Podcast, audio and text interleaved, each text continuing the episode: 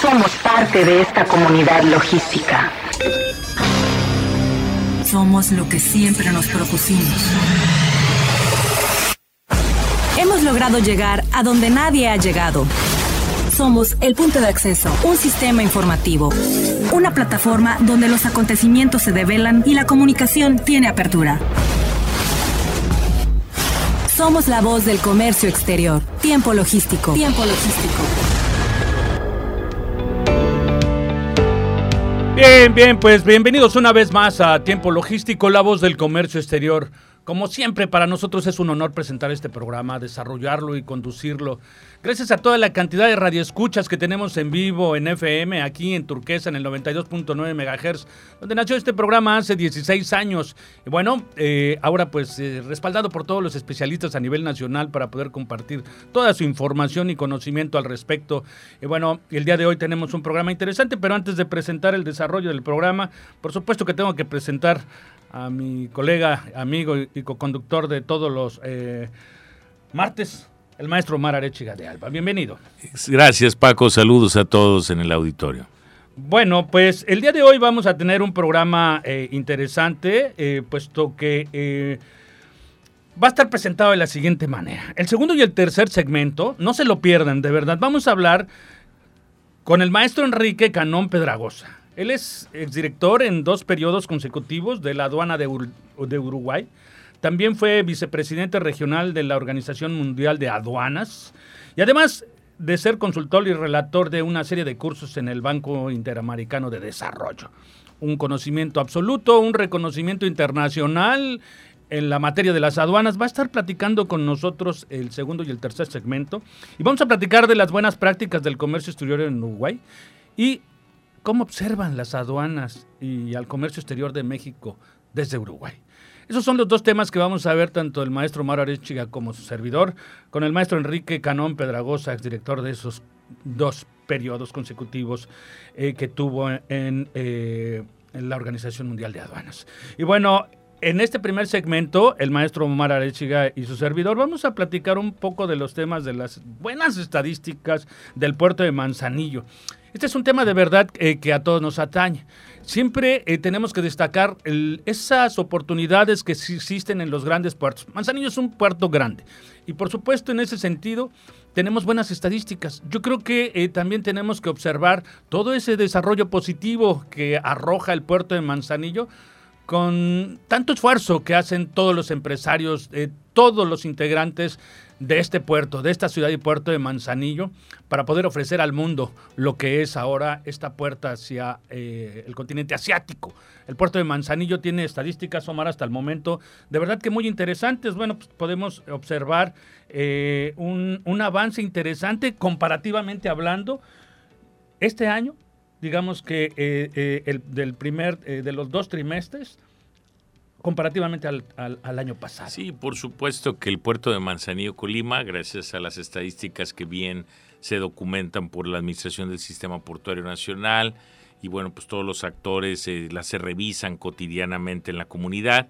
Efectivamente, venimos de un año, de un, de un primer semestre del 2021 que fue sui generis, ¿verdad? Un 2021 que subió un 78%. Entonces, eh, un incremento abrumador que ningún otro puerto en un periodo igual había tenido un crecimiento de ese tamaño. Luego, adicional a ese crecimiento, bueno, este año, como todo, crecimiento es crecimiento, va capitalizando a razón de 2.5 a 3 puntos promedio mensuales sí, de crecimiento. Sí. Traemos ahorita un 18.9% de crecimiento, varía entre la parte de la carga general contenerizada y la carga general sin contenedor. Pero el puerto va caminando. Por supuesto, tenemos estadísticas que los que nos está, ya, están viendo en redes sociales, en unos momentos vamos a estarlas eh, compartiendo para que puedan observar estos comparativos de los que hablamos. Y bueno, si nosotros empezamos a comentar todas esas partes positivas que tiene el puerto de Manzanillo, estaríamos dando un montón de estadísticas que la verdad no nos alcanzaría una hora para estar platicando de ellas, Omar. Es importante destacar que nuestro puerto, así como en, si bien es cierto el año anterior hablábamos de un 78% y este de un 18.9%, podría verse de alguna manera como que fuera menor, pero tenemos factores también determinantes distintos. Tuvimos el efecto Shanghai, el efecto Asia-Pacífico, todo el tema de, la marina mercante que se sufrió a nivel internacional. Y luego también tenemos que destacar el tema, eh, el tema de los contenedores. Seguimos siendo tan solo contra nuestro puerto referente, el puerto de Lázaro Cárdenas, por así anunciar, versus el puerto de Manzanillo, Colima, tenemos un 80% más en el manejo de Teus. Seguimos siendo, por supuesto, el líder en manejo de contenedores en los puertos de México y, por supuesto, el Pacífico.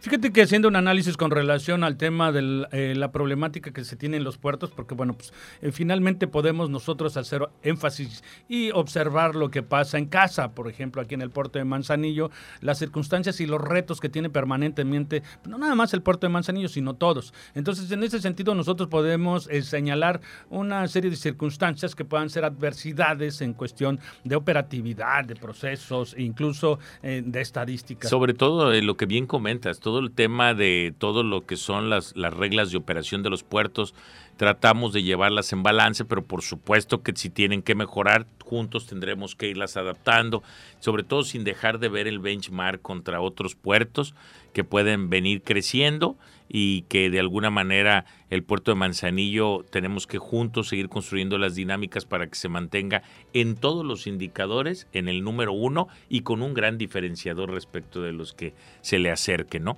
Por ejemplo, en el tema de la carga general, por supuesto que se ha visto un incremento este, mayor en, en el tema de nuestro vecino puerto, pero en temas de contenedores nuestro crecimiento es sostenido. Digo que traemos un promedio de casi un 3% promedio. Varía, hay, hay periodos que puede ser más alto o menor, pero ya hablar del 18.9% en un semestre es importante.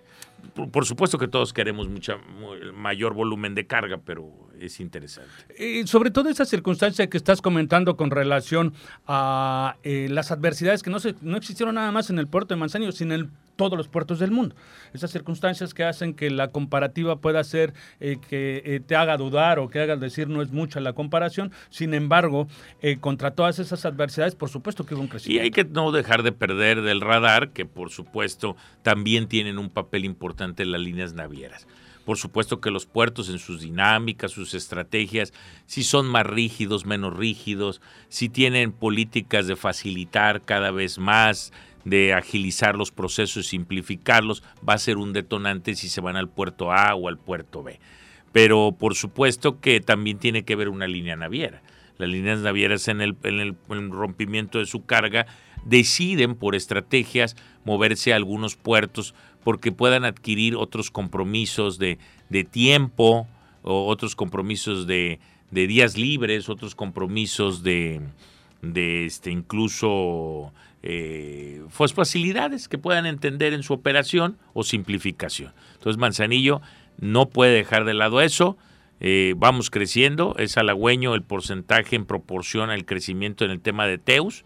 Eso es un aliciente que nos mantiene en ese liderazgo y nos ratifica. Eh, todavía no eh, tengo yo en las manos la estadística en cuestión del primer semestre eh, del movimiento de carga en todos los puertos del país, pero si nos referenciamos por el primer trimestre, estamos que Manzanillo movió en, el primer trimestre nada más 832.200 teus. Y ahí el que le sigue es el puerto de Lázaro Cárdenas con 496.000. Entonces quiere decir que seguimos a la vanguardia, seguimos avanzando y seguimos teniendo un liderato. Vamos a esperar el que arroje para el primer semestre en cuestión del comparativo. Sí, hay, hay años sui generis, probablemente en el tema de Teus y en el rediseño, no hay que perderle el radar, no hay que confiarse, por supuesto que no hay que confiarse, Manzanillo tiene que parar y seguir barriendo la antena en las mejores prácticas, pero sí este el 2021 78, 88% de crecimiento. Eh, hoy nada más 18.9, importante, pero vamos por más, ¿no? Hay que, hay que ver qué retomamos o cómo si atraemos ese porcentaje de carga y que se mantenga en el puerto de Manzanillo, Colima. Y bueno, yo como siempre lo he dicho desde que inició este programa, nosotros nos tenemos que ver como un solo ente, como una sola entidad que eh, ofrece servicios logísticos para eh, todos los usuarios, los importadores. En ese sentido, eh, todos tenemos que destacar y hacer un mayor esfuerzo en conjunto para poder darle buenos resultados a los importadores. Esto es indiscutible. mientras un importador tenga una satisfacción o tenga que, por supuesto, un, un, buen eh, recuerdo con relación a una operación, siempre va a decir que es el puerto de Manzanillo, no la operadora, no el agente aduanal, no el transportista. Cuando ocurre alguna desfortuna con un importador, señala en general al puerto de Manzanillo. Entonces, en ese sentido, todos tenemos la misma responsabilidad de darle ese carácter al puerto y sobre todo esa imagen que tenemos que dar a nivel nacional e internacional, porque bueno, pues cualquier comentario que podamos hacer los medios, por supuesto que llega a ellos. Y, en el tema de medios de transporte que estás tocando, que debemos de ser sensibles, los medios de transporte del tipo que sean, carretero, ferroviario u otro, están creciendo en una dinámica a nivel internacional que rebasa a veces capacidad instalada, capacidad dinámica eh, de los puertos en México, porque se corta indiscriminadamente en otros países sin muchas veces un control estadístico de hasta dónde hay cupo o hasta dónde no hay capacidad. Entonces, teniendo cada vez un poquito de más controles, se puede ratificar y por supuesto, mayor inversión. En el tema de medios de transporte es necesario, es a priori. El carretero ha tenido un porcentaje muy importante en la operación del desalojo de mercancías. Es necesario, tenemos suficiente, pero se requiere más todavía inversión.